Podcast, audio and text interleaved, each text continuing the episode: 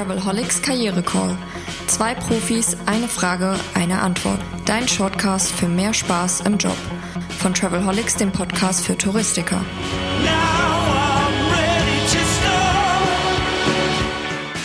Der Travelholics Karriere Call Staffel 2. Herzlich willkommen zu einer neuen Episode. Wieder eine Frage an das Team Veränderung als Chance. Heute habe ich Heiner Boos am Mikrofon.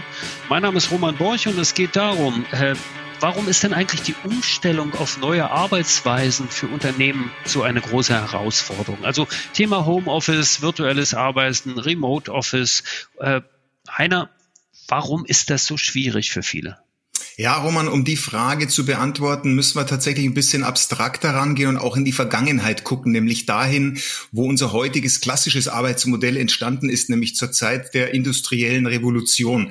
Command und Control hieß es damals, vorher immer schon wissen wollen, was hinterher rauskommt, drei Jahrespläne, fünf Jahrespläne aufstellen und die dann einfach abfahren und mit einer berauschenden Zielsicherheit zu erreichen. Aber mit zunehmender Komplexität, und damit meine ich, dass sich Märkte verändern, verändern, also Kundenverhalten verändert, mit äh, neuen Technologien, Digitalisierung ist da ein gutes Schlagwort.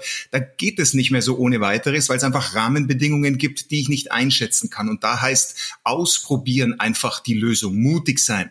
Und das ringt uns allen natürlich äh, ein gutes Stück ab. Man erkennt es sehr schön. Heike spricht ja hier auch immer über Vorstellungsgespräche.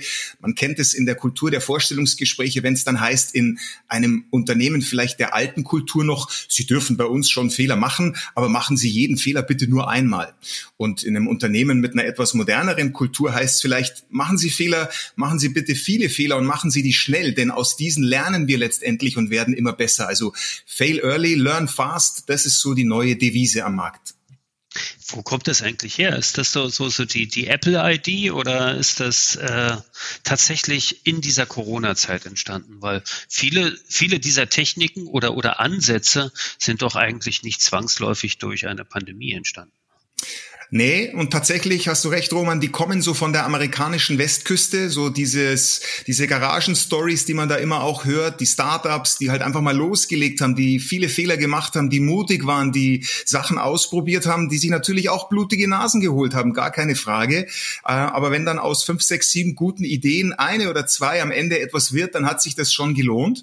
Während natürlich jetzt bei anderen Arbeitsweisen oder bei anderer, bei einer anderen Fehlerkultur ich an einer Idee festhalte, festhalte und die so lange vorantreibe, bis ich feststelle, naja, es geht tatsächlich nicht. Ja. Das gilt aber nicht nur für die Arbeitnehmer, für die Mitarbeitenden, sondern auch für Führungskräfte und generell Prozesse im Unternehmen, nicht wahr? Ganz genau. Und äh, das ist die große Herausforderung, um da den Bogen auch nochmal zu kriegen. Viele Führungskräfte fragen sich natürlich auch, ja, wo sortiere ich mich denn ein in dieser schönen neuen Welt? Bisher hatte ich immer das letzte Wort. Bisher bin ich immer gefragt worden, wenn es wichtig ist. Und jetzt auf einmal ähm, bin ich da nichts mehr wert. Vielleicht fahre ich ja aufs gerade wohl sehenden Auges aufs Abstellgleis. Und ähm, natürlich hat es auch was mit den Rahmenbedingungen und Prozessen in einem Unternehmen zu tun. In einer sehr konzernartigen Struktur werde ich so eine Arbeitsweise nur schwer auf die Beine kriegen. Bei einem, ich sag mal, Mittelständler oder bei einer überschaubaren Größe, da kann ich mich sicher schrittweise rantasten und auch schneller Erfolge ähm, feiern oder erleben, ohne dass da irgendwelche Grenzen kommen, an denen ich dann vielleicht auch mir die Zähne ausbeiße oder wo es dann spannend wird, ja. Ja. Das schreit geradezu danach, dass wir auch noch über das Thema mentale Einstellung bei Führungskräften sprechen. Aber das machen wir in einer anderen Episode, auf die, na, kleiner Cliffhanger schon mal, auf die können sich schon einige freuen. Aber ich würde sagen, diese Frage, die muss ich auch nochmal stellen. Heiner, für heute danke ich ganz herzlich. Danke allen fürs Zuhören beim Travelholics Karriere Call. Bis bald. Ciao. Lust auf mehr?